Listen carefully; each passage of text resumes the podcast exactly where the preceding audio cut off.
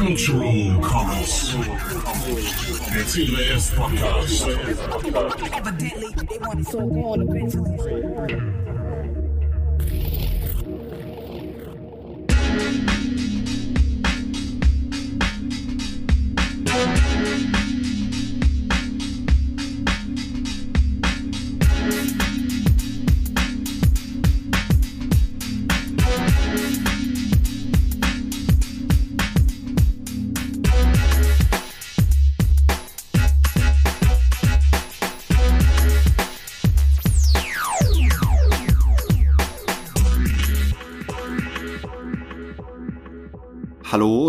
willkommen bei Cultural Commons, dem C3S Podcast. Mein Name ist Florian und ich moderiere diese Sendung, die so alle ein bis zwei Jahre ähm, äh, erscheint. Aber das ist okay. Und äh, wie meistens sitzt, ja nicht wie meistens sitzt bei mir, sondern aber mir gegenüber sitzt der Mike. Hallo Mike. Hallo. Ähm, und wir sitzen jetzt tatsächlich, äh, weil wir es können, in Düsseldorf, in Mikes Bude. Genau. Ähm, das ist sehr Der cool. vollständigen Impfung sei Dank. ja, und äh, deswegen gibt's auch gutes Bier. Wir müssen gar nicht viel über Bier reden, aber ähm, ich wusste, hier werde ich gut äh, versorgt. Wie gesagt, mein Name ist Florian. Ähm, ich bin seit Anfang an äh, Mitglied in der C3S.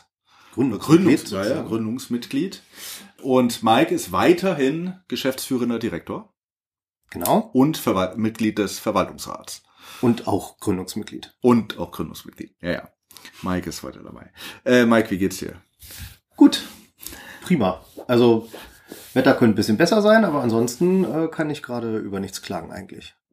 Aber bei dir ist auch viel passiert in den letzten. Lass uns mal, lass mal nicht so viel reden, mach mal das Bier auf. Bitte. Ja. Wir können auch äh, währenddessen Beides, beides. weiterreden. Bei dir ist, äh, also, ne, machen wir es gleich am Anfang, äh, bei dir ist ganz schön viel passiert in den letzten anderthalb Jahren. Ja, auch äh, ne, außerhalb der C3S äh, logischerweise. Ähm, aber mitten, wenn man so will, in dieser Pandemie. Äh, und zwar bin ich nochmal Vater geworden. Im April 2020. Herzlichen Glückwunsch. Danke. Ist äh, unsere Tochter Solveig geboren. Und ähm, aus diesem Grunde äh, mussten wir uns dann auch äh, wohnungstechnisch etwas verändern, weil das äh, hier zu klein geworden wäre mit zwei Kindern. Äh, und hatten dann am Anfang 2020 auch noch einen Umzug, was auch sehr stressig war, weil dann die Baumärkte natürlich nur eingeschränkt benutzbar waren und, Yay. und, und also das hat sich alles hingezogen. Das war äh, eine äh, über mehrere Monate eine ziemlich äh, höllische Phase, muss ich mal sagen.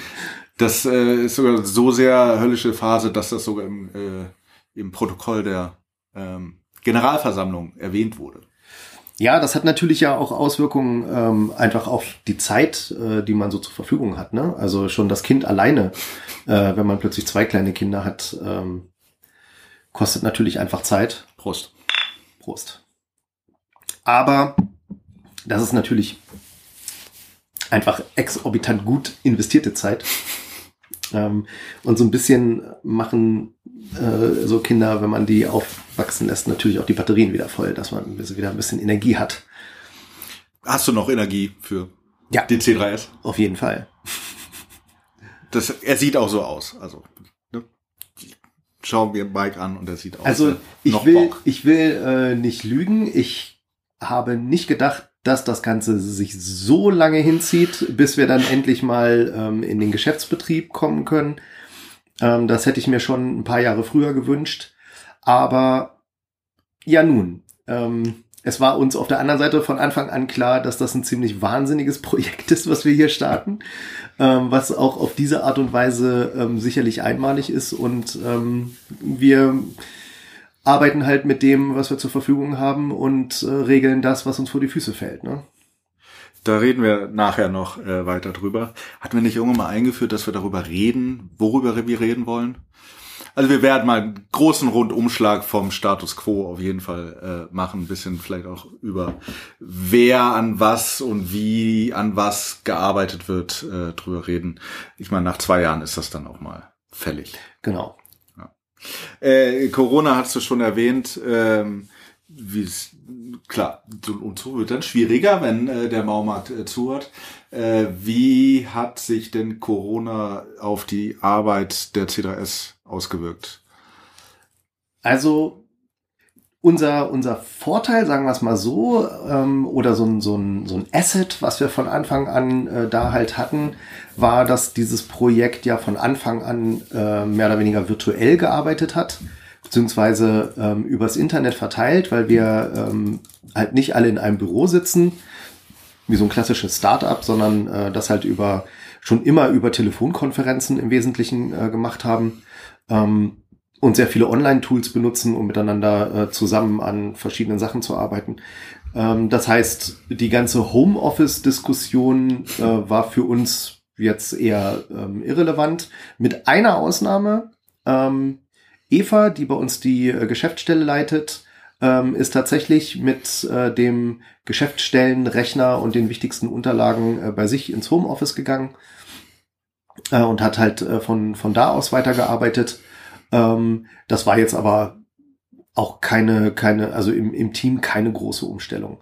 Wo wir es gemerkt haben, ähm, war eher so indirekt dadurch, dass, ähm, dass die, die Pandemie beziehungsweise die Einschränkungen, die durch die Pandemie gekommen sind, halt einige bei uns im Team äh, natürlich auch äh, beruflich oder privat stärker eingeschränkt haben und dann mhm. teilweise äh, da nicht mehr ganz so viel Zeit zur Verfügung stand, äh, zum Beispiel. Was wir befürchtet hatten ganz am Anfang war, ähm, wir arbeiten ja in, im Kreativumfeld und es ist ja von Anfang an in dieser äh, ganzen Pandemie ähm, immer so ein, so ein großes Thema gewesen, dass gerade die Kreativen darunter leiden äh, und ihnen die Einnahmen wegfallen und wir dann natürlich auch Angst hatten, dass wir dann äh, an zweiter Stelle halt auch äh, irgendwie ähm, plötzlich ein, ein, Exodus von Mitgliedern oder ähm, irgendwie eine fehlende Bereitschaft, äh, Mitgliedsbeiträge oder auch die freiwilligen äh, Unterstützungsbeiträge weiterzuzahlen, was wir natürlich niemandem übel genommen hätten. Ne? Das hätte jeder verstanden. Das hätte uns natürlich finanziell das Genick gebrochen, ähm, wenn plötzlich äh, so viele ähm, Einnahmen, mit denen geplant wird, äh, nicht mehr da sind. Aber ähm, insgesamt hat das überraschenderweise tatsächlich nicht stattgefunden. Also die, ähm, die Zahlungsbereitschaft der Mitgliedsbeiträge war sogar tatsächlich ein bisschen höher als mhm. äh, vor Corona. Ähm, und äh, bei den, äh, bei den Sustain-Beiträgen, die sind ein bisschen zurückgegangen, aber jetzt auch nicht so, dass äh, das irgendwie äh, brenzlig war oder so. Sustain ist, äh, sind die freiwillige Zuwendungen. Genau, richtig? genau. Also wir sind ja keine gemeinnützige Organisation, deswegen können wir keine äh, Spenden annehmen, aber wenn man uns äh, unterstützen will, kann man das über ein sogenanntes Sustain-Abo machen. Das ist äh, quasi einfach ein, ein freiwilliger äh, äh, Dauerauftrag auf unser Geschäftskonto in einer frei wählbaren Höhe und ähm, das macht so ähm, ungefähr die Hälfte unseres Jahresbudgets aus, oh. was darüber reinkommt. Also das ist schon ordentlich. Ja. Das äh, freut mich zu hören.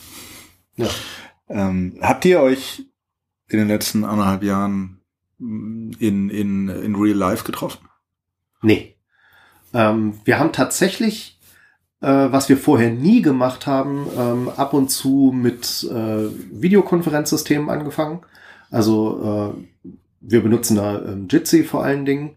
Ähm, machen das aber auch nicht immer. Aber tatsächlich haben so einige äh, fast so ein bisschen Lust dran bekommen äh, dass man im Team so, gerade wenn man so lange zusammenarbeitet, äh, dass es vielleicht auch einfach ganz nett ist, wenn man sich nicht mhm. nur hört, äh, sondern sich auch äh, dabei sieht, wenn man miteinander redet. Müssen wir mal gucken, ob das äh, in Zukunft auch stärker Einzug hält. Aber äh, so richtige Real-Life-Treffen äh, gab es jetzt nicht, mit der Ausnahme von, ähm, ich glaube, ein oder zweimal haben sich die äh, Softwareentwickler tatsächlich getroffen mhm. in einer kleinen Gruppe als die Inzidenzen unten waren. Ja. Was aber ja eigentlich so ein großes, äh, große, äh, großer Termin jedes Jahr ist, ist die Generalversammlung. Genau. Und da war ich auch schon mehrfach, natürlich. Äh, und die war immer natürlich, äh, traf man sich an einem Ort. Und das ging ja auch nicht. Genau. Und da gibt's ja aber, weiß ich auch, da gibt's sind eine Genossenschaft, europäische Genossenschaft, und da gibt's ja auch äh, viele Vorgaben, was man machen muss, richtig? Ja, es, Ähm, es und- steht auch in, in der Satzung äh, klar drin, dass jedes Jahr ähm, in der ersten Jahreshälfte eine Generalversammlung stattzufinden hat. Natürlich will ich darauf hinaus, dass du mir erzählst, wie das jetzt dann abgelaufen ist. Und gibt's da aber irgendwas, was äh, vielleicht am Anfang, wo ihr dachtet, äh, dazu müssen wir uns aber treffen, das geht gar nicht irgendwie anders?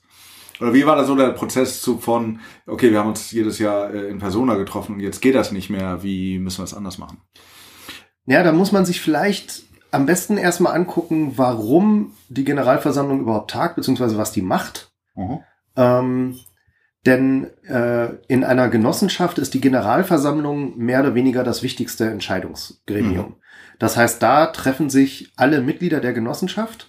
Jedes Mitglied hat äh, in der Generalversammlung genau eine Stimme und ähm, da kann im Prinzip über alles Mögliche dann abgestimmt werden. Äh, und so die mit die wichtigsten Beschlüsse, die dann in der Generalversammlung fallen, sind dann äh, halt so wiederkehrende Dinge wie, dass der Jahresabschluss festgestellt wird und dass äh, die, der Verwaltungsrat entlastet wird für seine Arbeit und die Geschäftsführung und so. Das sind halt mehr so formale Dinge. Mhm.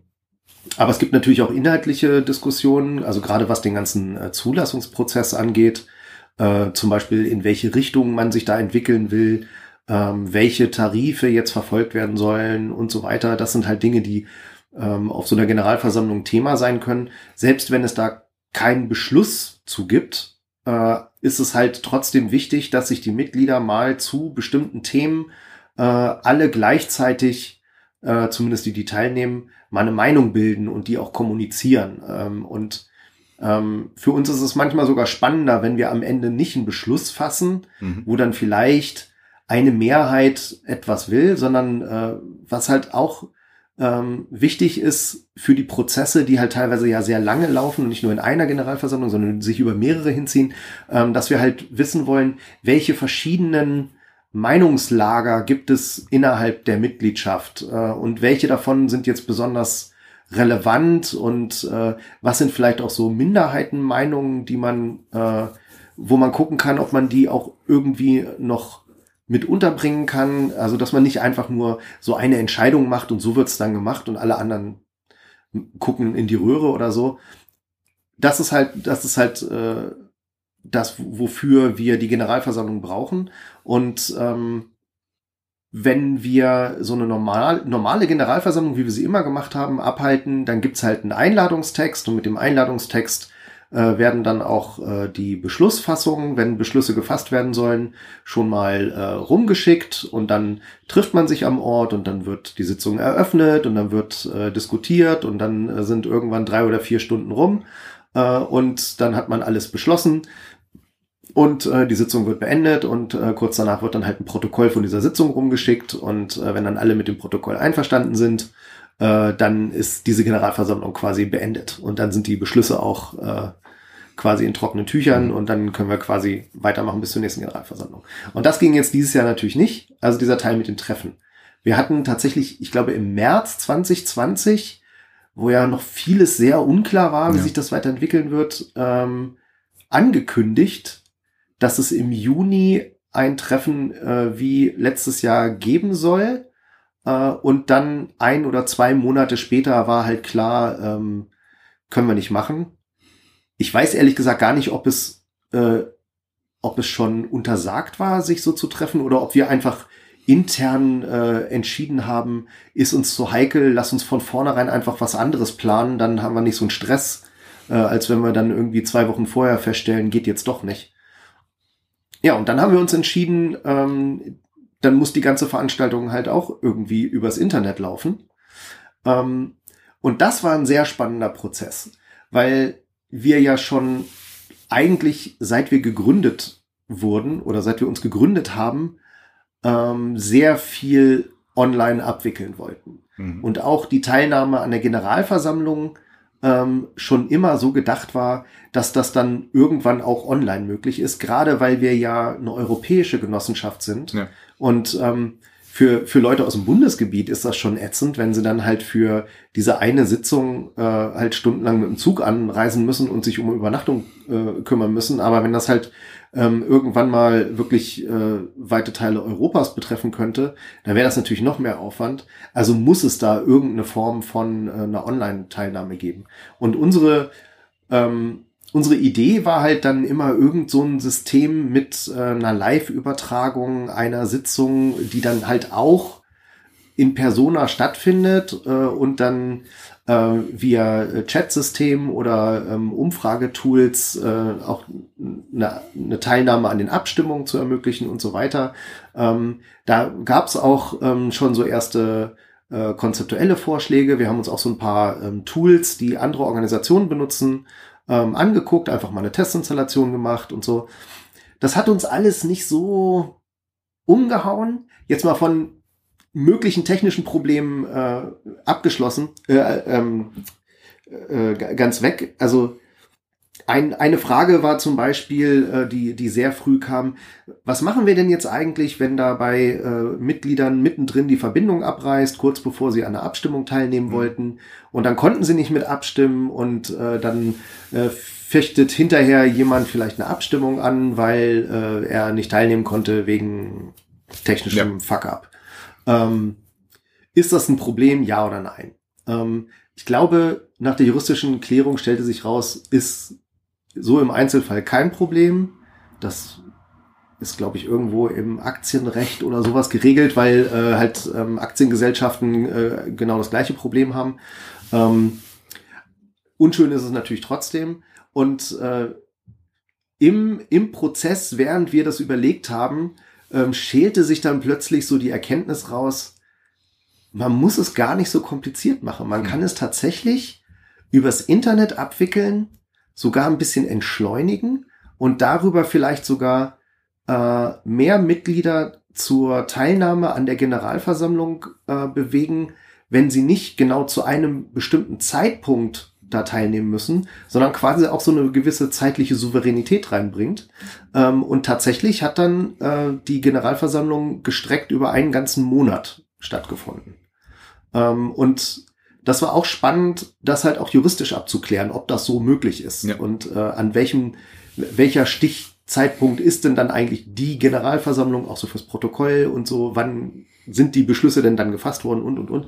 Ähm, auf jeden Fall ähm, hatten wir da auch Beratungen durch den äh, ZDK und durch unseren ähm, ZDK? Zentralverband der Konsumgenossenschaften. Mhm. Und ähm, die sind schon seit unserer Gründung äh, immer wieder für Fragen offen. Ne? Da sitzen ähm, auch sehr findige äh, und im Genossenschaftsrecht halt einfach sehr fitte Juristen, ähm, die durch uns auch ähm, bestimmte Fragen zum allerersten Mal klären mussten. ähm, das war halt auf jeden Fall sehr hilfreich und äh, unsere, äh, wir sind als Genossenschaft in einem äh, Prüfverband, ne, das ist auch gesetzlich erforderlich, äh, der uns alle zwei Jahre ähm, also alle zwei Jahre quasi unsere äh, Beschlüsse und die, die Geschäftsführung prüft, ob das auch alles formal ordentlich läuft. Mhm. Ähm, und ähm, die hatten wir halt äh, auch damit reingeholt und äh, gefragt, ob diese Prozesse so juristisch äh, einwandfrei sind. Und wie es dann tatsächlich gelaufen ist, ist, dass äh, auch am Anfang ähm, dieser Zeit äh, quasi die Einladung äh, zur Generalversammlung rausging an die Mitglieder äh, mit ähm, auch mit diesem Textwerk, was halt üblicherweise dabei ist, also Beschlussvorlagen, äh, die Berichte der Geschäftsführung und des Verwaltungsrats und so weiter äh, wurden halt verschickt und ähm, es wurde dann die Möglichkeit gegeben, äh, uns per E-Mail Kommentare oder Fragen zu schicken. Und diese Kommentare und Fragen haben wir dann jeweils immer eine Woche lang gesammelt und dann ähm, im Verwaltungsrat besprochen und halt äh, die Antworten auf diese Fragen, wenn sie gekommen sind, äh, halt zusammengestellt und die dann halt am Ende dieser Woche wieder an alle rausgeschickt. Mhm. Und ähm, das haben wir dann halt drei oder viermal gemacht, äh, so dass quasi so eine virtuelle Diskussion zustande gekommen ist, ohne dass man das jetzt über eine Mailingliste macht, wo dann irgendwie alles zerfasert und alle irgendwelche Kommentare ja. reinschicken. Also wir haben quasi also eine moderierte die, die äh, Mitglieder haben an den Verwaltungsrat oder an den An, Verwaltungsrat an eine spezielle an- E-Mail-Adresse, okay, die dafür eingerichtet. E-Mail-Adresse, die Fragen geschickt und ihr habt dann geantwortet. Genau. Mailingliste, ja. Genau, wir haben das dann äh, halt, wenn da Fragen waren, das zusammengefasst und Kommentare halt dann ähm, so stehen lassen, äh, so dass halt über dieses, äh, dass das mehrfach hintereinander passierte, ähm, auch Mitglieder wieder auf das, was geantwortet wurde, reagieren konnten Mhm. äh, oder ihre Frage nochmal neu stellen. Ähm, und ganz am Ende, um das noch abzuschließen, ähm, kam dann die Beschlussfassung. Ähm, das war, glaube ich, ein einwöchiges Zeitfenster, das weiß ich jetzt nicht Ja. mehr genau. Ich Okay. glaube, es war eine Woche. Ähm, und dafür haben wir äh, ein, ein, ein Umfragetool äh, benutzt, wo ähm, jedes Mitglied äh, einen äh, personali personalisierten äh, Link zugeschickt bekommen hat, äh, quasi so eine Einladung. Und das, äh, die, die Beschlüsse wurden dann quasi wie eine Umfrage äh, gestaltet, ähm, die wir halt dann am Ende auswerten konnten und dann wussten wir halt, äh, wie die einzelnen äh, Mitglieder zu den Fragen ähm, abgestimmt haben. Das ist im Prinzip das Äquivalent zu, äh, alle sitzen da in einem Raum und dann wird halt gestellt, äh, wer ist für Ja und dann heben halt alle den Arm. Ne? Äh, wie wurde das, äh, die Geschichte mit den Frage, Frage und Antwort, äh, Diskussion, wie wurde das angenommen? So.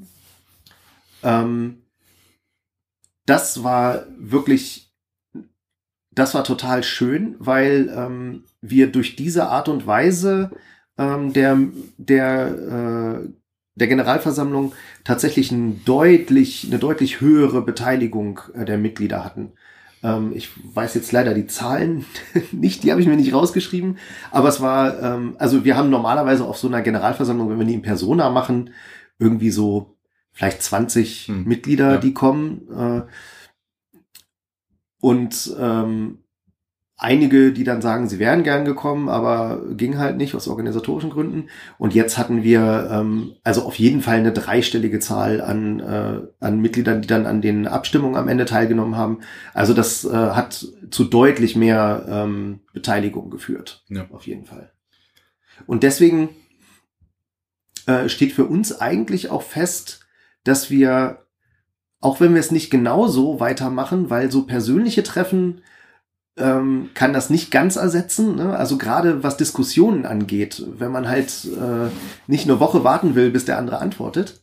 Ähm, aber was wir uns vorstellen können, ist tatsächlich in Zukunft irgendwie so ein Mixmodell zu fahren. Das Mhm. haben wir noch nicht ähm, hundertprozentig festgelegt, wie wir das dann machen. Aber wir wollen auf jeden Fall dieses äh, partizipative Online-Modell ähm, beibehalten und vielleicht macht man sowas wie, ähm, man trifft sich zu, zum, zu dem Barcamp, was wir sonst immer am Tag vor der Generalversammlung gemacht haben, um da tatsächlich inhaltliche Punkte einfach zu diskutieren äh, und die Diskussionspunkte ähm, mal zusammenzufassen und das als Grundlage für die Debatte ähm, dann für die anschließende einmonatige moderierte Diskussion mit den Mitgliedern zu machen. Ähm, vielleicht, das, wie gesagt, das müssen wir noch mal debattieren, wie wir das genauer machen. Vielleicht wäre es auch genau andersrum interessant, quasi erstmal mit allen Mitgliedern was zu diskutieren, äh, Stimmungsbilder zu sammeln und sich dann in Persona zu treffen und diese Stimmungsbilder miteinander auszudiskutieren und da zu versuchen, quasi dann die Beschlüsse vorzubereiten, die dann äh, quasi nicht direkt im Anschluss an diese erste Fragerunde, sondern dann mit ein bisschen Verzug hinterherkommen. Müssen wir mal gucken, wie wir das Ja. machen. Auf jeden Fall ähm, ist das etwas, was äh, wovon Teile bleiben werden. Cool. Ich bin gespannt. Also gerade so die, die Geschichte mit dem Umfragetool, was ja geht. Also es ist ein Webformular, ne? Genau. wo dann aber abgestimmt wird. Und äh, das, das allein bringt ja einen riesen Zeitersparnis äh, mit sich, wenigstens am, ne, für die Abstimmung selbst. Ja. Äh, weil wenn du da zusammensitzt mit 20 Leuten, dann musst du halt auch alles immer korrekt äh, sagen und dann abstimmen und zählen und notieren und ähm, Es ist natürlich für diejenigen, die da abstimmen, vielleicht manchmal nicht ganz so einfach, weil du hast ja dann quasi alle Abstimmungen äh, auf einmal mhm. und du musst dann natürlich irgendwie immer präsent haben, ah, okay, genau, das war das und das Thema. okay. Ähm, und das kann auch schon ein bisschen Arbeit sein, ähm, wenn man dann erst noch mal die Beschlüsse genau studieren muss äh, und sich dann an die Diskussion vielleicht erinnern muss. Ähm, aber ähm, also wie gesagt, der, der Turnout, äh, der so kam, hat uns auf jeden Fall äh, ziemlich begeistert. Ja. Und wir haben auch ähm, im Feedback äh, viel Lob dafür gekriegt, äh, dass das so gelaufen ist. Also es war jetzt irgendwie nicht, dass jemand gesagt hätte, äh, wieso gibt's denn hier keinen Livestream oder sowas, weil ich glaube, das, das braucht's vielleicht einfach nicht. Also, wenn ich mir, wenn ich mich daran erinnere, wie äh, so so eine GV abläuft, äh, das will ich auch nicht im Livestream gucken. ja. Also äh, außerdem, naja, in den letzten anderthalb Jahren auch genug genug Video geguckt äh, von, naja. Ähm, okay, also das funktioniert. Ich habe ja, ich habe mich ja schwer vorbereitet auf auf diesen Tag. Ich habe vorhin im Zug also das Protokoll der letzten Generalversammlung. Wir sind übrigens, das hätte ich ganz am Anfang sagen äh, äh, sollen, wir sind äh, im August 2021. Muss man Ja. immer dazu sagen. Ich schreibe das ganz groß äh, in die Show Notes, äh, wann das hier aufgenommen ist. 26. August. Heute ist der, heute ist der 26. Ähm, und naja, ähm, da gibt's ja auch viel ähm, zu lesen aus den letzten anderthalb Jahren. Du hast von Corona schon erzählt. Ähm, es gibt auch eine neue geschäftsführende Direktorin. Genau. Wir Erzähl. hatten, wie so, wie so, äh, wie, wie wir es schon äh, einige Male hatten, gab es einen Wechsel in der Geschäftsführung, wie es dann so offiziell heißt.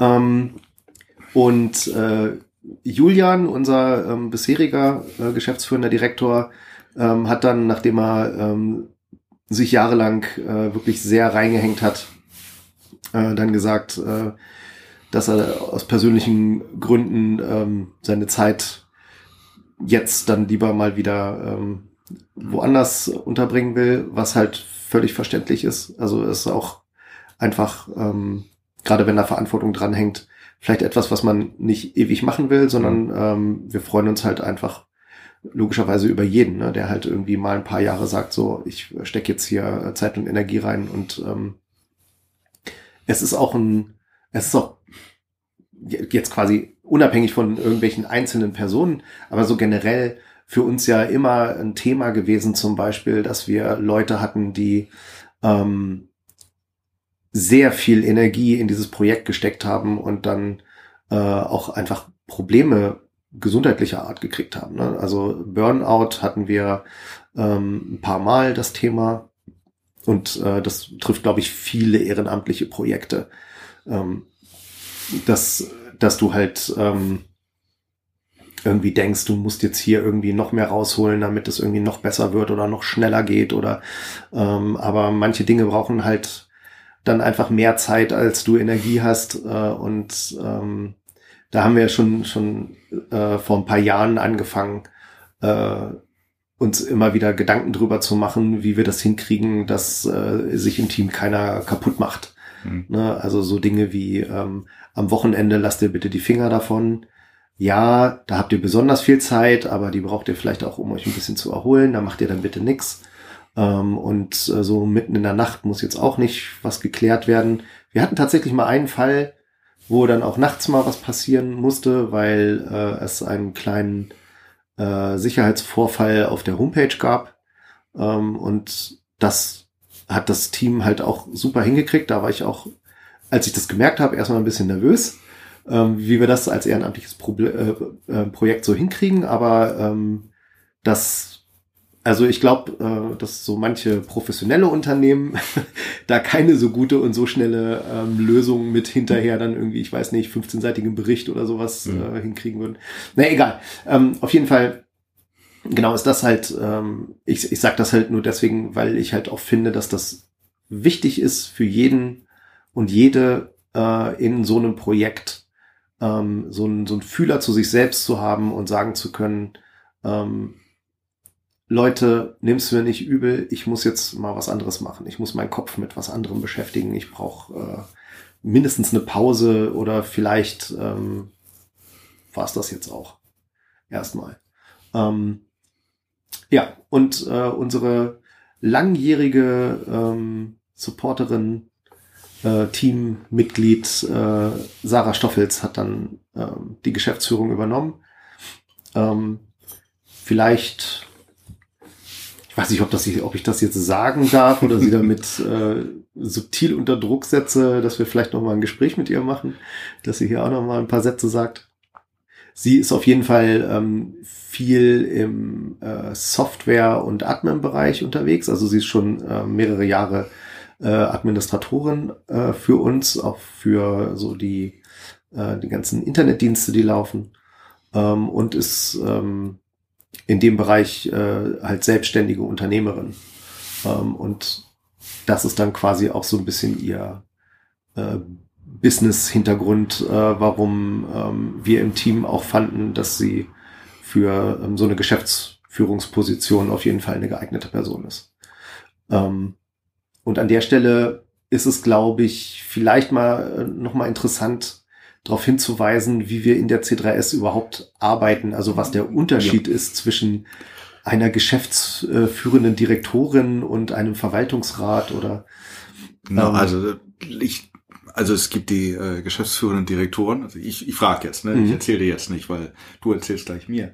Und es gibt den Verwaltungsrat und du bist Mitglied, du bist ja geschäftsführender Direktor und Mitglied im Verwaltungsrat, richtig? Genau. Und was ich jetzt eben in dem Protokoll auch gelesen habe, und das darfst du gleich alles erzählen, bist du auch noch Mitglied im, lass mich, in der Geschäftsaufsicht. Nein. Du nicht. Darf Gut, ich nicht. Darfst du nicht. Gut, dann darfst du gleich dann noch erzählen, was mhm. die Geschäftsaussicht ist. Das ist nämlich was, was es vor zwei Jahren noch nicht gab. Genau.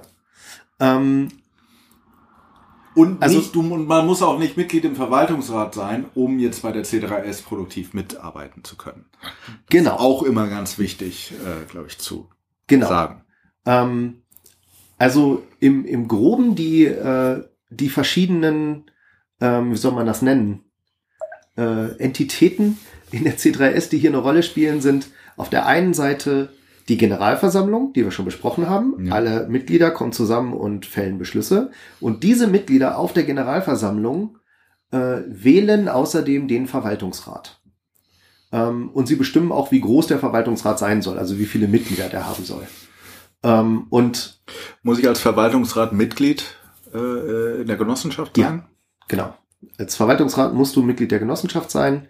Ähm, und es gibt auch eine feste Regelung, also unsere Genossenschaft äh, erlaubt sogenannte investierende Mitglieder, ähm, die, das sind äh, quasi Menschen, die äh, selbst gar nicht als äh, Musikschaffender tätig sind, äh, also hinterher nichts verwerten können, äh, die aber trotzdem das Projekt gut finden und unterstützen wollen mhm. zum Beispiel, oder die äh, zum Beispiel auch ähm, potenzielle Lizenznehmer sind später. Auch die können ähm, auch zum Beispiel als juristische Person investierendes Mitglied werden.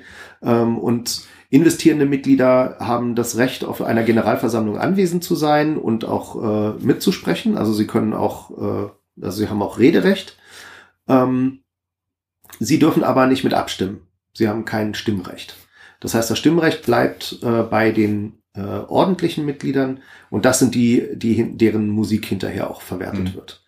Und ähm, es gibt ein Quorum von investierenden Mitgliedern, die maximal im Verwaltungsrat sein dürfen. Ich glaube, es ist ein Viertel, wenn ich mich nicht mhm. irre. Ähm, damit halt im Verwaltungsrat auf jeden Fall auch immer die ähm, ordentlichen Mitglieder, der, um deren Musik es am Ende geht, äh, eine deutliche Mehrheit haben, was Entscheidungen angeht. Ähm, und also die Generalversammlung wählt die Mitglieder des Verwaltungsrats und der Verwaltungsrat wiederum äh, bestimmt die Geschäftsführung. Und die Geschäftsführung ist äh, bei uns laut Satzung immer mit mindestens zwei Personen besetzt, ähm, damit wir da immer ein Vier-Augen-Prinzip drin haben, damit äh, sich die Geschäftsführung halt gegenseitig so ein bisschen auf die Finger gucken kann, was sie machen. Ähm, ganz viele Sachen müssen sie dann auch beide zusammen machen. Also wenn zum Beispiel irgendwelche wichtigen Verträge abgeschlossen werden müssen, dann müssen da beide äh, geschäftsführenden DirektorInnen äh, unterschreiben und äh, können aber theoretisch auch noch mehr sein, wenn der Verwaltungsrat das sinnvoll findet. Ähm, und das hat auch den Zweck, dass sich die Geschäftsführung inhaltlich äh, so ein bisschen aufteilen kann, dass sie ähm, mhm. unterschiedliche Schwerpunkte haben, neben dem rein formalen, was sie erledigen müssen. Und ähm, bei uns war es in der Vergangenheit halt äh, eigentlich immer so, dass ich mich mehr so um den äh, wir nennen es immer kulturpolitischen Teil äh, kümmere und äh, so ein bisschen um konzeptionelles, ähm, so grob die Richtung, Strategie und so weiter. Und mehr über fürs Reden. Genau, Öffentlichkeit. äh, und ähm, der andere Part in der Geschäftsführung ähm, sich halt mehr so um das Betriebswirtschaftliche so ein bisschen kümmert äh, und das im Auge hat. Ähm, auch eher also früher war zum Beispiel das Thema Geschäftsplan äh, so ähm, auf der Seite mehr ähm, veranschlagt. So, das sind äh, quasi die Sachen, die in der Satzung stehen. Und dann gibt es noch ähm, das Core-Team oder Kernteam. Äh, bei uns ist es halt Core. Ähm, das ist eine Gruppe von äh, Freiwilligen, die einfach lose zusammen regelmäßig, äh, also sich alle zwei Wochen in der Telefonkonferenz äh, treffen, äh, zusammen mit den Mitgliedern des Verwaltungsrats äh, und ähm, die haben dann alle ein sogenanntes Non-Disclosure Agreement unterschrieben, damit wir mit denen auch über äh, interner sprechen können und dann keine Angst haben müssen, dass da irgendwelche ähm, Betriebsgeheimnisse sozusagen äh, verraten werden äh, oder zu früh nach außen dringen, wenn, wenn äh, die Geschäftsführung oder die, der Verwaltungsrat das eigentlich noch nicht will.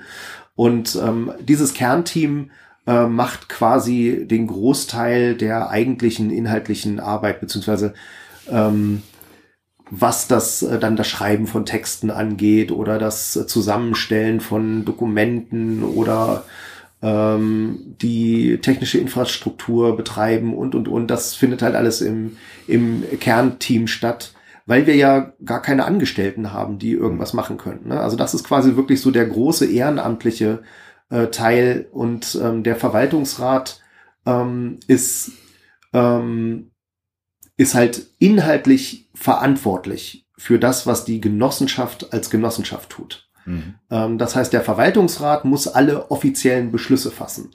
Ähm, wenn es jetzt nur um Diskussionen geht, wie man jetzt was irgendwie machen könnte, das kann halt das Kernteam machen. Aber wenn die Genossenschaft offiziell etwas beschließen will, ähm, wir wollen jetzt irgendwie hier da und da einen Vertrag unterschreiben mit irgendwem wegen irgendwas oder so, was weiß ich, auch so banale Dinge wie wir wollen einen Server mieten, damit wir darauf äh, einen Dienst betreiben können. Das muss halt irgendwie mal beschlossen werden und äh, das macht halt bei uns in der Regel der Verwaltungsrat, auch die Diskussion und ähm, die Geschäftsführung macht jetzt inhaltlich eigentlich nicht so viel, sondern der Verwaltungsrat beauftragt dann die Geschäftsführung, äh, ihre Beschlüsse umzusetzen. Also wenn der Verwaltungsrat beschließt, hier wird jetzt ein Server bestellt äh, für Jahresmiete X äh, und da soll dann das und das drauf laufen. Dann wird die Geschäftsführung quasi beauftragt, äh, diesen Vertrag abzuschließen. Ähm, und jemand aus dem, aus dem Core-Team oder mehrere Leute ähm, sorgen dann dafür, dass auf dem Server dann tatsächlich auch der Dienst läuft, mhm. der da laufen soll. Um es nochmal zu sagen, um im Core-Team mitzuarbeiten, muss man nicht mal Mitglied der Genossenschaft sein, oder? Genau. Äh, man muss nur ein bisschen äh, Motivation mitbringen. Und äh, es braucht halt vor allen Dingen am Anfang so ein bisschen eine Zeit, äh, wo man sich erstmal alles nur anhört, weil es halt sehr komplex ist, was da passiert und viele Diskussionen halt auch einfach schon dreimal geführt wurden mhm. und äh, die ganz offensichtlichen äh, Lösungen, die man vielleicht spontan hat, äh, schon aus Gründen vielleicht in der Vergangenheit mal verworfen wurden. Ähm, und ja. Vergangenheit kann das eben auch schon acht Jahre sein. Ja, genau. Das Natürlich, wenn ja. was vor ewigen Zeiten mal falsch war, kann es inzwischen richtig sein.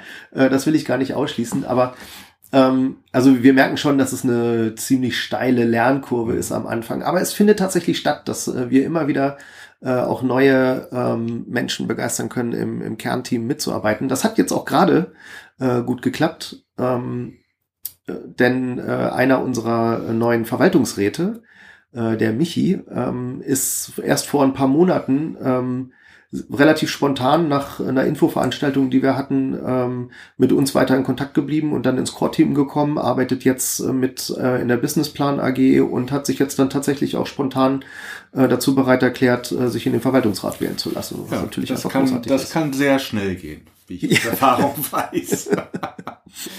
äh, bevor wir äh, gleich nochmal du hast schon den Geschäftsplan angesprochen und so. Wir kommen gleich Ja, ja, du wolltest auf, auf dein, den dein, Inhalten. dein, dein neues äh, genau. Organ noch klären. Ne? Das neue Organ Geschäftsaufsicht. genau. Erzähl mir, was ist die Geschäftsaufsicht? Der Background ist der. Ähm, eine Genossenschaft kann nach zwei verschiedenen Modellen strukturiert sein. Das eine ist so das herkömmliche, was man auch in der Aktiengesellschaft hat. Es gibt so einen Aufsichtsrat und es gibt die Geschäftsführung. Und der Aufsichtsrat kontrolliert, was die Geschäftsführung macht. Und das bedeutet auch, dass die Geschäftsführung nicht Mitglied im Aufsichtsrat ist. Ja? Mhm. Also es gibt äh, quasi, also in, in der Genossenschaft Ja, wäre das dann, ja. bei uns wäre das quasi äh, Generalversammlung wählt den Verwaltungsrat, der Verwaltungsrat wählt die geschäftsführenden Direktoren, die geschäftsführenden Direktoren dürfen aber nicht im Verwaltungsrat sein. Ja. Wir haben uns aber ganz am Anfang äh, dazu entschieden, das sogenannte monistische Genossenschaftssystem äh, umzusetzen. Und im monistischen System können, müssen nicht, aber können die geschäftsführenden DirektorInnen auch Mitglied im Verwaltungsrat sein. Ähm, sie dürfen da nicht die Mehrheit sein, logischerweise, weil der Verwaltungsrat ja auch die Geschäftsführung kontrollieren soll. Wir haben das gemacht, weil ähm, wir halt nicht wollten, dass äh, die Geschäftsführung äh, halt mehr oder weniger frei agieren kann, wie sie gerade lustig ist, äh, sondern halt mit dem Verwaltungsrat zusammen die Entscheidungen treffen Mhm. soll, die dann tatsächlich relevant sind, soll aber auch in diese Entscheidung von Anfang an und auch in die Diskussion mit eingebunden sein. Ne? Und in diesem klassischen Modell mit dem Aufsichtsrat entscheidet die Geschäftsführung traditionell halt sehr viel einfach alleine und muss sich dann muss es dann halt einfach gegenüber dem Aufsichtsrat verantworten. Und wir wollten das halt eher ähm, halt, wie ich es gerade erklärt habe, so haben, dass der Verwaltungsrat das ganze, äh, die ganzen in, inhaltlichen Diskussionen führt und dann die Mhm. Beschlüsse fasst und dann die Geschäftsführung es quasi einfach nur noch umsetzt. So. Jetzt hat aber ähm, mit der äh, Reform des äh, Verwertungsgesellschaftengesetzes äh, auf europäischer Ebene sind dort äh, in, in, diesem, in diesem neuen Gesetzeswerk, das für Verwertungsgesellschaften relevant sind, äh, ein paar Punkte drin, die klarstellen, wie die Geschäftsführung in einer Verwertungsgesellschaft kontrolliert werden muss. Mhm. Und das ist nicht kompatibel mit dem monis- monistischen System. Ähm, und da hat uns eben die Staatsaufsicht für Verwertungsgesellschaften, die uns halt zulassen muss, das Deutsche Patent- und Markenamt in München, halt ganz klipp und klar äh, mitgeteilt, ähm, dass sie es als ähm, Hinderungsgrund für eine Zulassung sieht, wenn die Geschäftsführung Teil des Gremiums ist, das eigentlich die Geschäftsführung kontrollieren soll. Mhm. Das muss klar getrennt sein.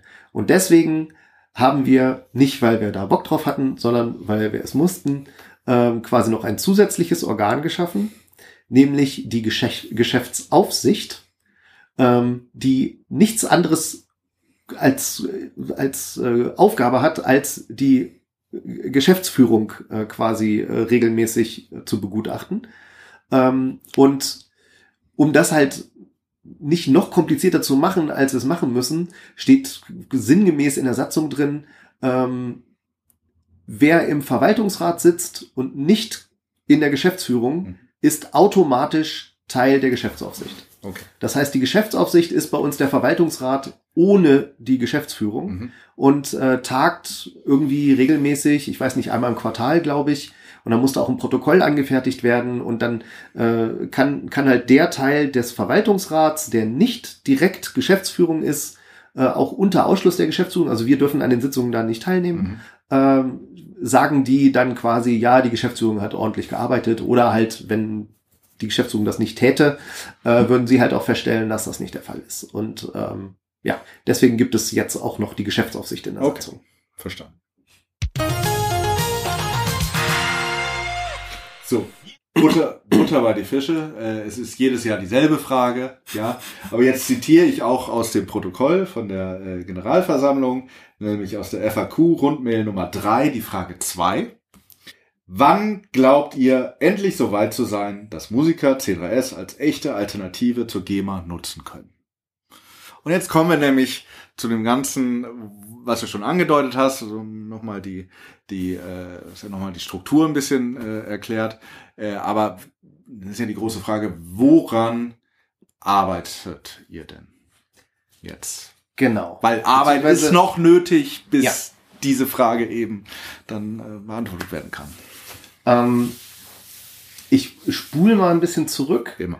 Und zwar, als wir ähm, das letzte Mal über unsere Satzung mit dem DPMA gesprochen haben, ähm, hat das DPMA äh, mitgeteilt, dass, also es klang so ein bisschen wie, ja, mit der Satzung, ähm, da ist jetzt irgendwie dieses eine Ding noch ungeklärt, aber ähm, wir können die Teile, die jetzt noch zu begutachten sind oder einzuordnen sind, eigentlich nur sinnvoll äh, bewerten, wenn wir den Geschäftsplan haben. Wann Wenn- war das?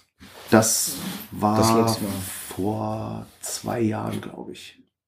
Ja, das muss, das Ja, muss irgendwie das kurz vor Corona gewesen sein, irgendwie ein paar Monate vorher oder sowas.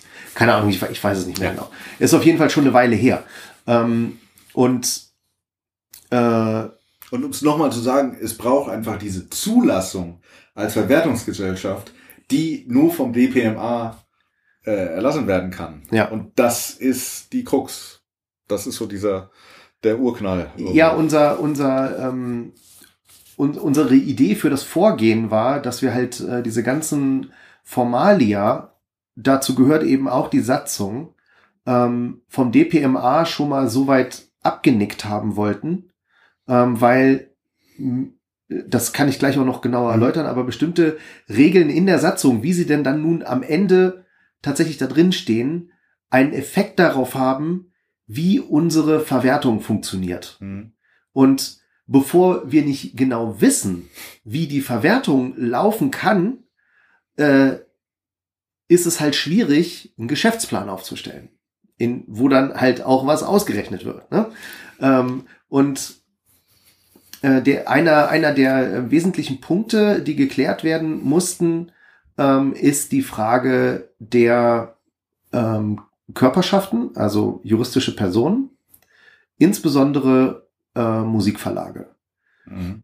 Aus Gründen, die man in früheren Podcast-Folgen vielleicht nochmal nachhören kann, äh, wollen wir halt gerne eine Verwertungsgesellschaft sein, äh, in der äh, Musikverlage selbst direkt nicht mitentscheiden, was passiert, sondern äh, dass dieses, dieses Entscheidungsrecht, äh, dieses äh, Beschlussrecht auf der Generalversammlung insbesondere wollen wir halt ähm, natürlichen Personen, also richtig echten Menschen vorbehalten, die selbst quasi die Musik machen. Ja, Mhm. das sollen diejenigen sein, die äh, die Entscheidungen in dieser Genossenschaft fällen. Und ähm, an diesem Punkt haben wir uns jahrelang mit dem DPMA immer wieder hin und her mit verschiedenen Entwürfen, wie man es jetzt in der Satzung umsetzen könnte, ähm, halt äh, ein, ein bisschen äh, gekabbelt. Jetzt nicht, nicht, dass das sich mal falsch versteht. Äh, Ich denke nicht, dass das DPMA das Böse meint, sondern die äh, haben ja auch Gesetze, an die sie sich halten müssen. Und in den Gesetzen stehen halt bestimmte Dinge drin, die wir erfüllen müssen. Und nach Auslegung dieser Gesetze ähm, durch das DPMA äh, wäre das halt in der Art und Weise, wie wir es früher geregelt haben, quasi eine Diskriminierung gegenüber äh, einer bestimmten Gruppe von äh, Inhabern von Musikrechten, äh, die so einfach gesetzlich nicht möglich ist. Mhm. Also Klartext, äh, so geht's nicht. Die einfachste Variante wäre eventuell gewesen, einfach alles zuzulassen. Das hätte dann allerdings den Effekt, dass äh, unser gesamtes Verwertungsmodell wieder sehr ähnlich dem wird, was in der GEMA äh, halt schon umgesetzt ist, denn dort sind Musikverlage halt einfach eine der äh, Kurien, die dort auch mitentscheiden und ähm, halt einfach ein großes Gewicht haben bei Entscheidungen. Und äh, genau dieses Gewicht, von dem wir halt finden, dass es nicht unbedingt immer die gleiche Interessensrichtung verfolgt wie die von äh, tatsächlichen MusikurheberInnen. Ähm, dieses, da- das wollten wir halt einfach raushaben. Ne? Also kam das für uns nicht äh, in Frage. Aber nach, nach vielem Hin und Her ähm, haben wir dann irgendwie gesagt, na okay, dann dürfen juristische Personen halt ordentliches Mitglied werden. Sie haben ja nur eine Stimme. Es besteht zumindest keine Gefahr, äh, dass da jetzt irgendwie äh, die Generalversammlung komplett in der Hand äh, von einzelnen Mhm. äh, Verlagen irgendwie fällt oder so. Ähm, aber selbst das hat nicht gereicht, weil es ja Fälle geben kann, zum Beispiel, wo jemand seine Mitgliedschaft in der Genossenschaft kündigt und auch die Verwertung eigentlich rausnehmen will. Wir als Verwertungsgesellschaft aber eventuell sch- schon mit irgendwelchen Lizenznehmern einen Vertrag haben über irgendeine bestimmte Verwertung. Äh, Das heißt, die Werke werden noch verwertet eine gewisse Zeit. Ähm, Und es gibt, ist jetzt natürlich unstrittig, dass die dann auch das Geld kriegen, klar. Darum geht's aber nicht, sondern es geht darum, was machen diese Personen, die eigentlich nicht mehr Mitglied in der Genossenschaft sind, äh, in der Zwischenzeit, bis dann diese Vertra Vertrage, Verträge Ja. auch ausgelaufen sind. Äh, und da sagt halt auch das Gesetz, äh, die müssen in der Zeit irgendwie eine Form von Mitgestaltung haben Okay. und das wird halt ausgelegt als, die müssen irgendwas mitentscheiden können. In einer Genossenschaft darfst du aber nicht einfach Leute irgendwas mitentscheiden lassen, die selbst nicht Mitglied der Genossenschaft sind. Das ist halt ganz klar. Ne? Ja. Irgendwie, ähm, wenn du Genosse bist, dann hast du eine Stimme und wenn du das nicht bist, dann hast du die nicht. Ähm, also wäre das einfach, das war halt so ein Dilemma und ähm, die Lösung, die wir uns jetzt, ähm, die wir jetzt ausgearbeitet haben in der Satzung, sieht so aus, dass wir das, was im Augenblick bei uns in der Satzung die ähm, Tariffindungskommission ist, wo der Name schon sagt, die kümmern sich um Tarife, ähm, die wird, was ihre Zuständigkeit angeht, äh, deutlich ausgeweitet. Und zwar auf alles, was im Verwertungsgesellschaftengesetz drinsteht, wo Personen, deren Werke verwertet werden, ein Mitbestimmungsrecht haben müssen.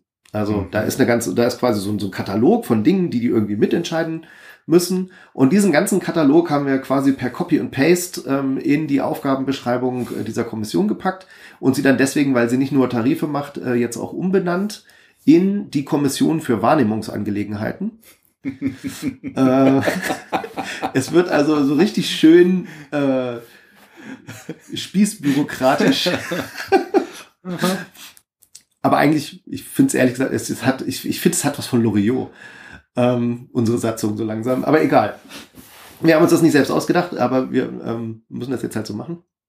So, und dann haben wir, also zum einen haben wir ähm, halt sehr gezielt gesagt, diese Dinge, die entscheidet diese Kommission.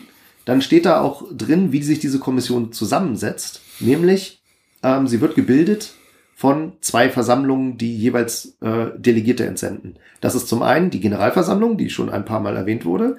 Die bestimmt ein paar Delegierte, die in diese Kommission sollen. Und dann gibt es im Vorfeld einer Generalversammlung auch noch eine ähm, Versammlung der Wahrnehmungsberechtigten, glaube ich, heißt sie. Ähm, müsste ich jetzt nochmal in die Satzung Nein. gucken, aber ist egal. Auf jeden Fall ähm, entsenden die auch nochmal Mitglieder. Das sind also diejenigen, die einen Wahrnehmungsvertrag mit der Genossenschaft haben. Äh, und die entsenden auch Mitglieder in diese Kommission. Und außerdem stellt die Satzung klar, dass diese Kommission zu den Punkten, die sie bearbeiten soll, Beschlussvorlagen erarbeitet, die dann in die Generalversammlung gegeben werden. Und die Generalversammlung kann diese Beschlussvorlagen nicht eigenmächtig ändern. Mhm. Also die Generalversammlung ist quasi daran gebunden, diese Beschlussvorlagen entweder zu beschließen und dann treten sie in Kraft oder wieder zurückzugeben an die Kommission, dass sie was anderes ausarbeiten sollen. Kann ich einen Wahrnehmungsvertrag abschließen, ohne Genosse zu sein? Da fragst du mich was. Ähm, Ich dachte, das wäre das große Thema gewesen. Aber. wo, nee, worüber wir jetzt gesprochen haben, sind quasi Ex-Mitglieder, deren Wahrnehmung Mhm. Ja, aber noch ja, weiterläuft. ja. Ich bin ehrlich gesagt im Augenblick überfragt, weil wir haben das irgendwie ein paar Mal hin und her geswitcht. Ich kann dir jetzt gerade nicht sagen, ohne in die Satzung zu gucken, was jetzt der aktuelle Stand ist. Ähm, auf jeden Fall haben wir das, haben wir eine Lösung gefunden, die aufeinander abgestimmt ist. Halten wir mal fest, wenn du selbst für solche Sachen in die Satzung gucken musst, äh, heißt das, das ist nicht äh, einfach. Nein, das ist nicht einfach und vor allen Dingen hat es sich im Laufe der letzten Monate halt irgendwie zwei, dreimal im Laufe der Diskussionen und neue Informationen sind reingekommen und äh, eine neue rechtliche Bewertung von bestimmten Entscheidungen, bla bla bla. ähm, haben sich halt intern ganz viele Dinge nochmal geändert, dass wir, okay, dann machen wir es jetzt doch so.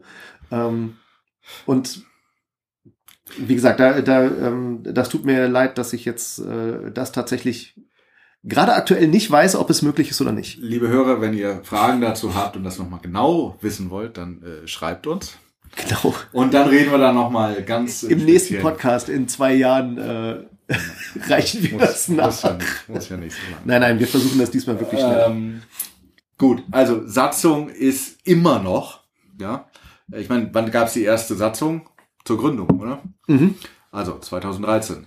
Äh, aber also Satzung ist immer noch Thema und da wird weiter dran gearbeitet. Du sagst, Das, äh, es ist aber auch, wir haben ja vor zwei Jahren äh, die Satzung, also da, vor zwei Jahren hatten wir so viele Änderungen, Ja. größere und kleinere an der Satzung, einfach die, die sich alle aus der Diskussion mit dem DPMA, Ja. wie jetzt das Verwertungsgesellschaftengesetz angewendet werden soll, äh, ergeben haben, ähm, dass wir gesagt haben, das bringt gar nichts, äh, jetzt hier irgendwie 20.000 Änderungsanträge einzubringen, die dann vielleicht auch noch, wo die Beschlussvorlagen auch noch mal geändert werden und am Ende haben wir eine inkonsistente Satzung. Äh, stattdessen haben wir eine äh, Satzungsneufassung in den äh, in die Generalversammlung gebracht. Also Mhm. das heißt, die Generalversammlung hat quasi eine überarbeitete komplette neue Satzung beschlossen, in die alle diese Detailänderungen drin waren. Und dass wir das gemacht haben, war jetzt unser großer Vorteil, weil in dieser ähm, Neufassung der Satzung auch zum Beispiel die Frage der Online-Teilnahme an ähm, Entscheidungsprozessen äh, neuer und genauer geregelt wurde. Ähm, und das, das war ja irgendwie lange vor Corona, aber in der Pandemie hat uns diese Satzung quasi ermöglicht, völlig problemlos die Generalversammlung so Mhm. online stattfinden zu lassen, äh, wie wir sie jetzt haben äh, stattfinden lassen. Ähm, das war bei anderen Organisationen äh, auf jeden Fall schwieriger, weil da halt in der Satzung teilweise mehr oder weniger drin Formulierungen drin standen, aus denen sich ergeben hat, nein, das muss man schon vor Ort machen. das war meine Eingangsfrage vorhin, ja. So, jetzt aber, wie gesagt, wir arbeiten jetzt irgendwie seit acht Jahren an dieser Satzung. Oder eben eigentlich noch länger, weil zur Gründung musste die ja auch erst geschrieben werden. Was fehlt denn jetzt noch und was ist noch irgendwo, gibt's noch mal ein neues Gesetz, was das wieder alles umwirft, oder? Damit rechne ich jetzt erstmal nicht. ähm, aber ähm, also was die Satzung angeht, ist der Entwurf, so wie wir ihn äh, jetzt vor, ich weiß nicht, drei, vier Monaten oder sowas äh, eingetütet haben, äh, glaube ich, erstmal rund. Den lassen wir jetzt liegen ähm, und haben uns jetzt mehr auf die Arbeit am äh, Geschäftsplan Mhm. ähm, konzentriert oder auf die Arbeit am Geschäftsplan konzentriert. Ein Thema, was tatsächlich jetzt äh, noch aufgepoppt ist in der Satzung, ähm, wo aber nicht klar ist, ob wir das jetzt da tatsächlich noch äh, dran schrauben oder erstmal lassen, äh, ist die ähm, das Gremium, das entscheiden soll, ähm, wann eine Nutzung kommerziell ist oder nicht. Also das ist ja ähm, sehr früh schon äh, von vielen äh, gefragt worden, wie wir denn regeln wollen, äh, was kommerzielle Nutzung ist, Mhm. wenn jemand eine Creative Commons Non-Commercial Mhm. äh, Lizenz wählt.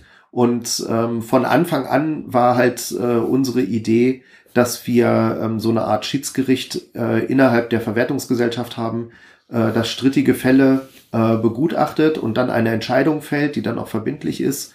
Äh, und diese Entscheidungen ähm, halt nach und nach ähm, wie in so einer FAQ-Liste ähm, in einer bisschen abstrakteren Form strukturiert dargestellt werden sollen, so dass sich halt im Laufe der Zeit aus diesen einzelnen Entscheidungen äh, so ein genaueres Gesamtbild ergibt, was jetzt als kommerziell angesehen werden soll und was nicht. Also so ein bisschen so eine Art Case Law Prozess. Ne? Also das betrifft aber nur die Fälle, wo es halt irgendwie fraglich ist. Ne? Also wer Musik in einem Werbespot benutzt, da muss nicht erst ein Schiedsgericht angefragt werden, ob das so. Und das ist halt, äh, steht als konzeptionelle Idee schon immer da. Und jetzt im Augenblick überlegen wir halt, ob das auch noch etwas ist, was im Rahmen dieser Kommission für Wahrnehmungsangelegenheiten noch untergebracht werden sollte äh, oder nicht. Ähm, aber wie gesagt, das, äh, das ist im Augenblick in, in der Brainstorming-Phase. Aber das ist halt egal, ob das jetzt noch gemacht wird oder nicht. Das wird halt die anderen Teile, die in der Satzung in dem neuen Entwurf drinstehen, jetzt halt nicht mehr äh, über den Haufen werfen. Ja. Gut, dann kommen Also Satzung ist quasi fertig, sage ich Okay. jetzt mal so, ja. Bis das DPMA sagt, nee, geht nicht. So, aber jetzt hat auch schon mehrfach erwähnt, hast du jetzt diesen ominösen äh, Geschäftsplan. Also äh, Neudeutsch Businessplan. Ich musste, ich muss zugeben, ich habe das Protokoll gelesen und Ge Geschäftsplan äh, äh, gelesen und ich, der eigentlich mich immer über englische Begriffe aufrege, musste überlegen, was heißt denn zum Teufel nochmal äh, Geschäftsplan. Also ähm, jetzt ist klar.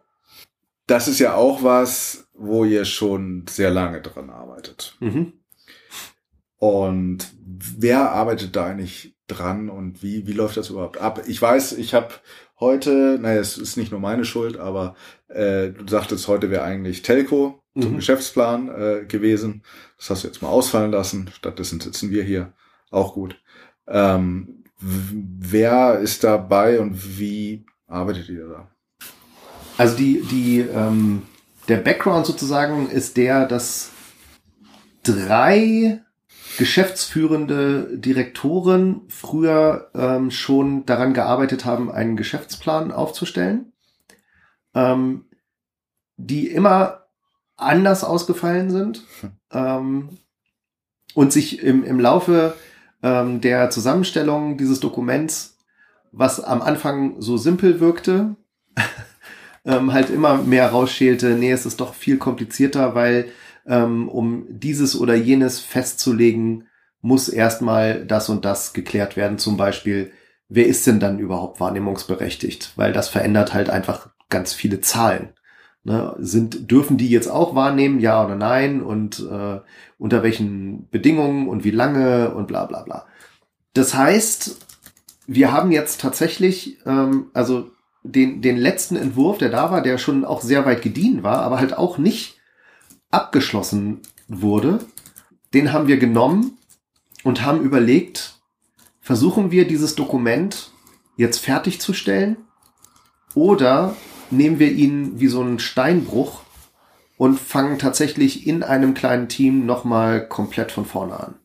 Und wir haben uns für zweite Variante entschieden ähm, und haben äh, außerdem gesagt, ähm, aus der Erfahrung der Vergangenheit, dass äh, wir immer wieder dachten, das ist zwar ein bisschen Arbeit, aber so schlimm kann es ja nicht sein. ähm, und wir gesehen haben, nee, es ist doch schon sehr komplex. Ähm, haben wir halt entschieden, dass wir uns äh, auch externe Hilfe reinholen. Also ähm, wir arbeiten jetzt seit ein paar Monaten ähm, intensiver mit einer äh, kleinen Unternehmensberatung zusammen, die sich auf, äh, auch auf das ähm, Ausarbeiten von Geschäftsplänen spezialisiert hat. Die schreiben irgendwie im Jahr eine dreistellige Anzahl von Geschäftsplänen oder sowas. Und ähm, auch sehr jung, also ähm, so der vom Arbeitsablauf her funktioniert das einfach super und äh, das machen wir dann tatsächlich in so längeren Videokonferenzen, wo wir halt äh, abschnittsweise Inhalte des Geschäftsplans durchsprechen, aber die schreiben nicht den Geschäftsplan für uns, sondern wir schreiben den Geschäftsplan und sprechen ihn dann mit ihnen durch quasi in, in so Feedback-Runden.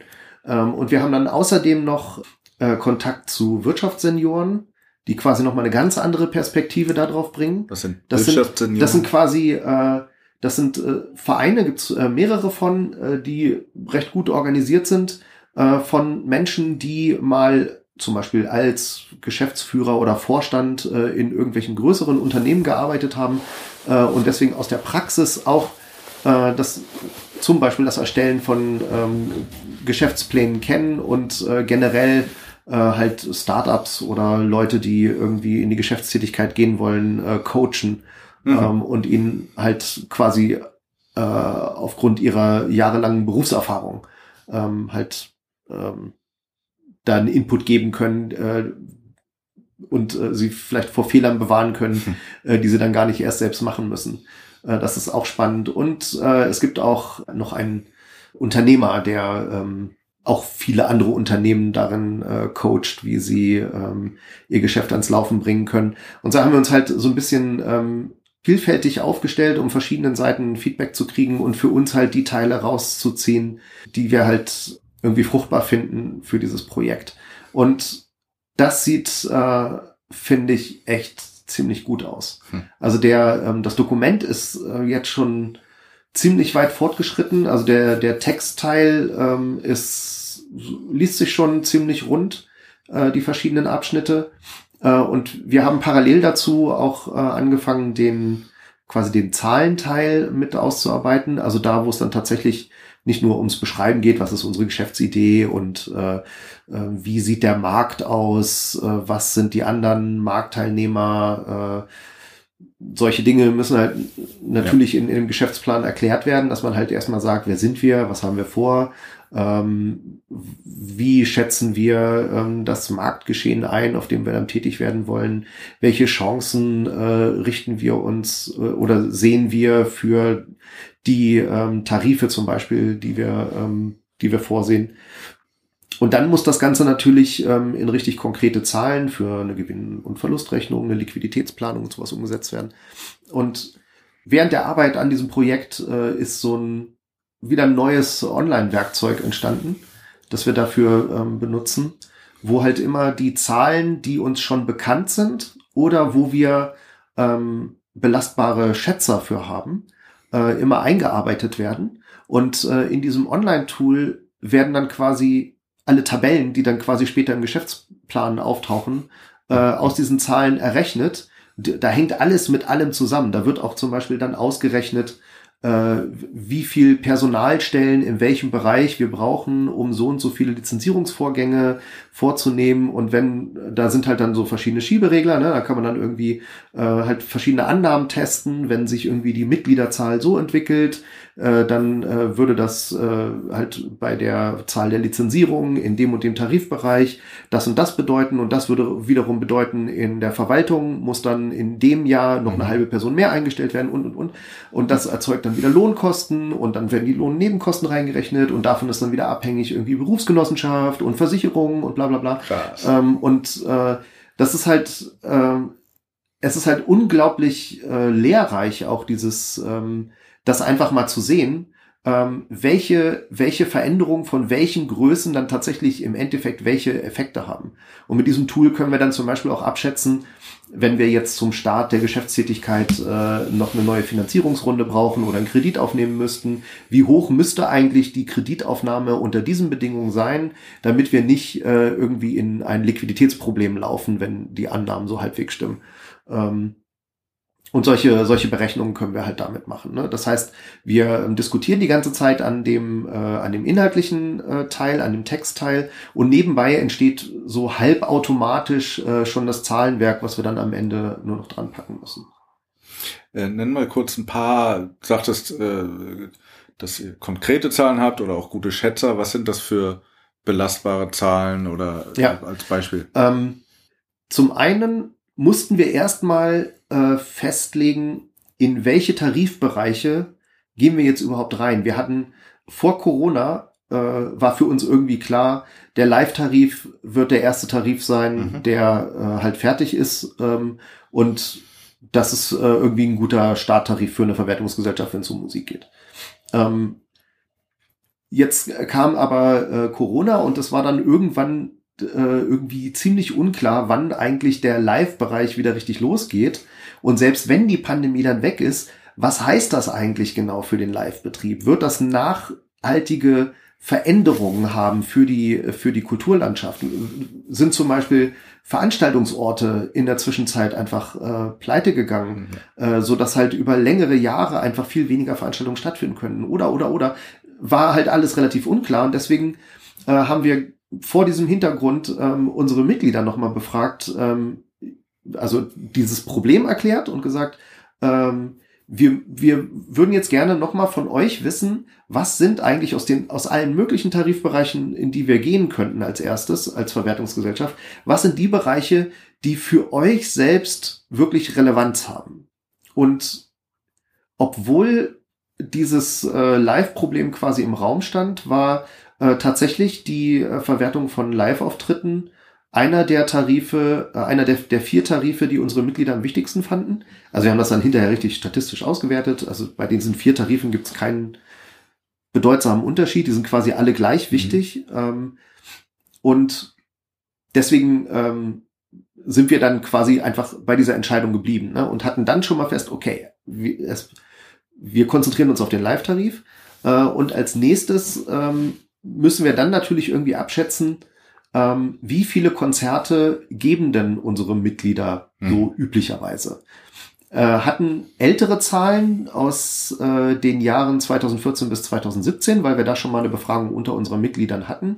Allerdings waren die Zahlen äh, damals zu einem anderen Grund erhoben worden und waren jetzt für den Geschäftsplan insofern nur so ein grober Schätzer, weil wir zwar wussten, wie viele Konzerte und Festivals äh, die Mitglieder so gespielt haben in diesen Jahren, ähm, aber wir wussten zum Beispiel nicht, wie groß waren diese Konzerte? Was wurde da an Eintritt bezahlt? Und, und, und. Das sind halt alles Dinge, die relevant sind, äh, wenn man ausrechnen will, wenn da jetzt unser Tarif angewendet würde, was hätte für diese Veranstaltung ähm, äh, tarifgemäß bezahlt werden müssen. Und deswegen haben wir ähm, im Vorfeld, nee, ich glaube nach der Generalversammlung jetzt äh, nochmal eine Umfrage unter unseren Mitgliedern äh, gemacht und sie gezielt nur zu äh, Live-Konzerten und zwar im Jahr 2019 äh, befragt, um halt wirklich einen ganz klaren quasi äh, Erhebungszeitraum zu haben. Äh, und da halt äh, dann äh, abgefragt, äh, wie viele Veranstaltungen sie gegeben haben. Und weil wir weil wir dachten, dass es vielleicht für die Mitglieder äh, irgendwie ziemlich unmöglich ist, dann zu jedem einzelnen Konzert noch zu sagen, und da war so und so viel Eintritt und da war so und so viel Eintritt und hier waren so und so viele Leute, das wiss, wissen ja, Ja. in der Regel gar nicht, ähm, äh, haben wir sie gebeten, sich aus den ganzen Konzerten, die sie in dem Jahr gespielt haben, sich ein Konzert auszusuchen, das für das Jahr ähm, so sehr prototypisch war, das halt ein, ein guter, ein, quasi ein gutes Durchschnittskonzert für dieses Jahr war äh, und sie dann zu diesem äh, prototypischen Konzert gefragt, wie viele Leute waren da, was hat das an Eintritt gekostet. Äh, wenn du es weißt, was waren die Nettoeinnahmen für die Veranstaltung? Manchmal ist man ja auch selbst der Veranstalter, dann weiß man das. Ähm, und diese Daten äh, konnten wir halt nutzen, äh, um das auf unsere, äh, um die bestehenden Mitglieder insgesamt hochzurechnen und das dann quasi als äh, Schätzer zu benutzen für steigende Mitgliederzahlen, wenn man einfach annimmt, äh, dass sich das quasi von der Struktur intern äh, nicht weiter verändert.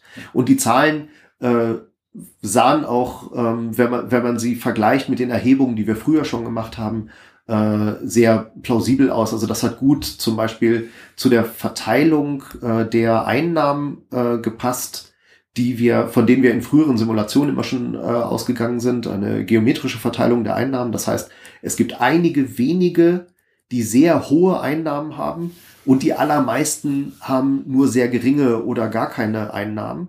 Und genauso haben sich jetzt hier die äh, Konzerteinnahmen quasi auch verteilt.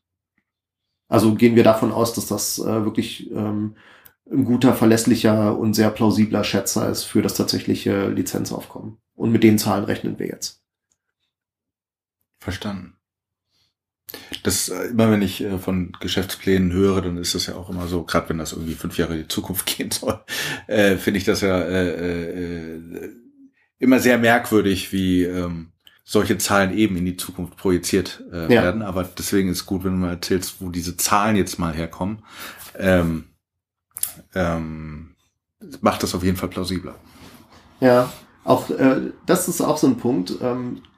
Für, ähm, um die Anforderungen für die Zulassung zu erfüllen, müssen wir einen Geschäftsplan vorlegen, der die ersten drei Geschäftsjahre Mhm. beschreibt. Also die Zahlen dafür, ne? äh, wie sich da die Einnahmen, Ausgaben und so weiter entwickeln. Und ähm, wir haben das dann gemacht und dachten dann aber so, ja, aber eigentlich wäre es auch spannend, äh, mal zu sehen, wie es unter dieser Annahme äh, weitergehen würde. Also vielleicht mal die ersten fünf Jahre anzuschauen. Mhm. Einfach um, um zu gucken, ob man vielleicht irgendwo in der Liquidität noch eine Delle kriegt, die man jetzt nicht erwartet hat oder so. Ähm, und deswegen ähm, haben wir dann den Rechner auch so umgebaut, ähm, dass der nicht starr diese drei Jahre ausrechnet, sondern das ist auch so ein Schieberegler. Und dann kannst du halt einfach hochziehen und dann kannst du dir die ersten zehn Jahre angucken. ähm, und gibt's zum Teil auch äh, wirklich spannende Effekte, die dann passieren, die sehr überraschend sind. Ähm, aber natürlich wird, je weiter diese, diese Projektion voranschreitet, wird das natürlich immer ungenauer, ne? weil natürlich man nicht davon ausgehen kann, dass bis in alle Ewigkeit die Zusammensetzung der Mitglieder genauso bleibt, wie wir sie jetzt im Augenblick haben. Ne? Also es wird halt immer unschärfer. Da muss man quasi immer mehr fünfe gerade sein lassen, Ja, wenn man die. Zahlen dann irgendwie sich noch anguckt. Ist das Tool, das ist nicht öffentlich, oder? Das wird öffentlich. Mhm. Ähm, aber jetzt im Augenblick, also ich schraube da viel dran. Äh, das ist alles in R geschrieben äh, und Natürlich. ist dann ein, ein, ein für diejenigen, die das kennen, ein äh, Shiny, äh, ein Shiny Web-Projekt. Ähm, und äh, ich habe das, äh, ich habe quasi einen abstrakten Teil in einem Paket drin, mit dem man quasi beliebige ähm, Geschäftspläne so planen kann. Ähm, aber die konkreten Zahlen, die, an denen wir gerade arbeiten, sind ja für die Allgemeinheit erstens irrelevant und zweitens jetzt noch nicht zur Veröffentlichung bestimmt, weil da ist halt alles noch im Fluss. Aber ähm, sobald wir quasi mit diesem Prozess durch sind äh, und ich weiß, dass ich an dem äh, eigentlichen R-Paket jetzt keine großartigen Änderungen mehr machen musste, ich musste halt ein paar Mal Sachen umschreiben, logischerweise, ähm, dann habe ich auf jeden Fall vor, das zu veröffentlichen, weil ich auch schon mit einem anderen Freund gesprochen habe, der auch schon zwei Firmen gegründet hat äh, und dem ich das gezeigt habe, weil ich äh, bei ihm auch noch mal ein paar Rückfragen hatte zur Gewinn- und Verlustrechnung. Äh, und er hat dann halt das Feedback gegeben, dass er sich sehr gewünscht hätte, dass er so ein Tool gehabt hätte, als er den letzten Geschäftsplan treiben musste. Aber so die, die konkreten Zahlen, die dann auch vielleicht direkt im Geschäftsplan stehen, ist sowas öffentlich oder geht das ans DPMA und Normalerweise fertig? nicht. Nein. Ja. Okay. Das sind ja, ähm, da sind ja wirklich dann Projektionen drin, äh, die quasi, also üblicherweise bei einem Unternehmen, ähm, die man nicht unbedingt äh, der Konkurrenz Ja. direkt mitteilen möchte, weil äh, sie dann natürlich äh, irgendwie das nutzen kann, als vor allen Dingen, wenn man die Zahlen des Konkurrenten nicht kennt, Ja. äh, als Vorteil, um sich strategisch anders aufzustellen, wenn man halt wirklich gegeneinander losgehen will. Keine Ahnung, ich weiß jetzt ehrlich gesagt noch nicht, ob wir irgendwann, äh, wenn der Geschäftsplan fertig ist, einfach sagen, so, wir sch- schreiben den jetzt, stellen den auf die Homepage zum Download. Vielleicht machen wir auch das, ich weiß es nicht. Wie viel Arbeit fehlt noch?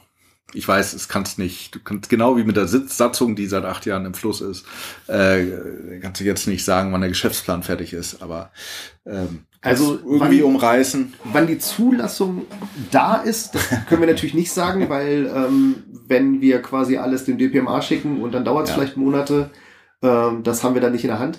Aber tatsächlich ähm, würde ich im Augenblick sagen, dass wir in den nächsten Monaten äh, dieses Projekt Geschäftsplan abgeschlossen haben. Mhm. Und weil die Satzung quasi auch fertig ist, ähm, ist unser Plan im Augenblick auf jeden Fall dieses Jahr noch äh, das dem DPMA vorzustellen. Krass. Ja. Gut. Ne? Das Jahr ist jetzt auch nicht mehr lang, also es Ja. ist jetzt halt ein äh, überschaubarer äh, Rahmen und ähm, dieses Ziel haben wir uns ähm, Ende letzten Jahres schon gesetzt. Ähm, wir wollten den Geschäftsplan eigentlich zur Generalversammlung fertig haben. Ähm, das hat aus Gründen, wie so oft, äh, nicht geklappt. Aber ähm, das hat ihm jetzt nicht geschadet, ganz im Gegenteil. Also ähm, daran würde ich jetzt auf jeden Fall festhalten, dass wir das Ding irgendwann im Winter soweit fertig haben, dass wir es einreichen können. Jetzt haben wir es auf Band. Ne? Ja. Okay. Letzter, genau, trink mal mehr dein Bier. Es ist eine Frage, ich glaube, die hängt mir auch schon ein paar Jahre im Hirn rum.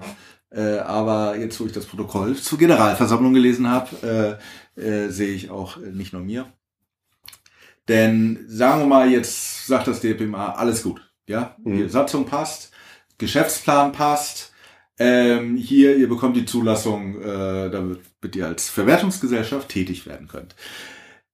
Es ist äh, ganz offensichtlich, dass die C3S jetzt nicht irgendwie in Geld schwimmt. Mhm. Und die Arbeit, die eine Verwertungsgesellschaft äh, tut, kann nicht von Ehrenamt, äh, also kann nicht im Ehrenamt äh, Mhm. passieren. So, jetzt kannst du natürlich auch nicht 15 Leute einstellen, wenn du kein Geld hast. Mhm. Ähm, und jetzt habe ich aber in, im Protokoll steht da schon ähm, eben so das Thema Funding. Also äh, wie finanziert man den Beginn der Geschäftstätigkeit? Mhm. Ähm, gesagt, und das frage ich mich eigentlich auch schon ein paar Jahre. Ich habe es hier noch nie gefragt. Ich habe jetzt da gelesen, es gibt Ideen oder es, es muss irgendeine Art von Finanzierung dann nochmal stattfinden. Es kann nicht mit dem, äh, äh, was jetzt besteht, äh, der Betrieb aufgenommen werden. Mhm. Was gibt's da für äh, Ideen? Wie weit ist das vorangeschritten oder was, was, was diskutiert ihr da? Es gibt ähm, tatsächlich verschiedene, ähm, verschiedene einzelne Ideen, die wir verfolgen. Ähm, zum einen haben wir schon sehr lange studiert, welche Fördertöpfe es gibt, ähm, für die wir vielleicht äh, einschlägig werden. Außerdem haben wir ähm, mit einem Unternehmen äh, gesprochen, das sich spezialisiert hat auf ähm, Förderanträge ähm, wo wir auch nochmal tätig werden könnten. Ähm, die Idee, ähm, über ein Crowdfunding äh, nochmal äh, etwas einzusammeln, ist auch nicht ganz vom Tisch. Auch Mhm. wenn äh, Crowdfunding halt aus unserer Sicht nur in Frage kommt, wenn es tatsächlich nochmal irgendwie so ein, äh, eine größere Aufmerksamkeit auf das Projekt gibt. Also wenn wir die irgendwie generieren können, weil ähm, in den Crowdfunding geht verdammt viel Arbeit. Also da, Ja. da muss, das muss sich wirklich schon, diese Arbeit muss sich wirklich lohnen, ne? damit man quasi nicht mehr Zeit darin investiert, als äh, es dann am Ende irgendwie bringt. Ähm, und natürlich äh, ist es auch denkbar, dass die Mitglieder ähm, zum Beispiel, wenn der Geschäftsplan fertig steht, ähm, entscheiden, dass wir zum Beispiel ähm, einen Kreditnehmer suchen, um die ersten Jahre ähm, zu finanzieren. Also ein Kreditgeber. Kreditgeber, ja, genau. Ne, Also ich, äh, konkretere Sachen äh, will ich jetzt dazu Nee, nee, äh, nee, nicht nee, sagen, nee, ne, nee. aber das sind so die verschiedenen Bereiche, ähm, in die wir halt äh, schon, schon länger schauen ähm, und so richtig, so richtig virulent wird das dann halt quasi, wenn der Zeitpunkt da ist, Ja. wo diese Entscheidung getroffen werden muss. Ne? Wenn man das äh, monatelang vorher, vorher entscheidet und dann sind aber die Gegebenheiten ganz andere, Mhm. ähm, dann bringt das halt auch nichts. Ne? Deswegen ist es jetzt im Augenblick noch ein bisschen unklar, aber es gibt so verschiedene, verschiedene Wege, auf die wir uns äh, gedanklich schon mal vorbereiten oder wo wir vorarbeiten. Ähm, und äh, es ist auch möglich, da irgendwie so ein Mischkonzept dann zu fahren. Ne? Und kannst du ungefähr eine Größenordnung nennen, in welchem Bereich sich das bewegt? Um einfach mal, was, was brauchen wir an Geld, um den Geschäftsbetrieb zu starten? Da wir noch am Rechnen sind, ist das, ist das jetzt nicht genau machbar. aber es ist, das es ist- 20.000 oder nein, nein, nein, nein, nein, nein, es ist eher, ähm, es ist eher ein siebenstelliger Betrag. Mhm. Ähm, und das, das meiste davon äh, sind halt Personalkosten. Ne? Ja. Und äh, die größte, der größte Personalbereich, ähm, der dann Kosten verursacht, ähm, wird quasi der Verwaltungsbereich sein. Also die Menschen, die an der eigentlichen Lizenzabwicklung beteiligt sind, die dann auch Fragen beantworten, wenn die da sind, die ähm, eingegangene ähm, Anträge prüfen und dann nachhaken, wenn irgendwo noch Informationen fehlen. Äh, und das ist halt deswegen der größte Posten, weil äh, je, ähm, je besser so eine Verwertungsgesellschaft quasi läuft oder je, je mehr Lizenzierungsvorgänge sie macht, desto mehr äh, fällt da natürlich Arbeit an und desto mehr Personal muss an, Hm.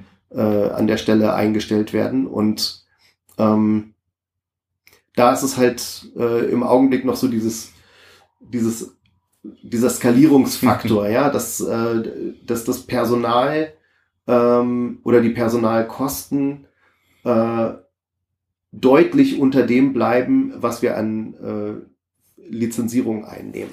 Denn das Ding ist ja, ähm, wir sind ja kein äh, gewinnorientiertes Unternehmen, äh, das halt alles, was an, an Lizenzgebühren eingenommen wird, einfach irgendwie intern äh, einstreichen kann, sondern eine Verwertungsgesellschaft soll ja das Geld, was eingenommen wird, äh, im Idealfall eigentlich direkt wieder ausschütten.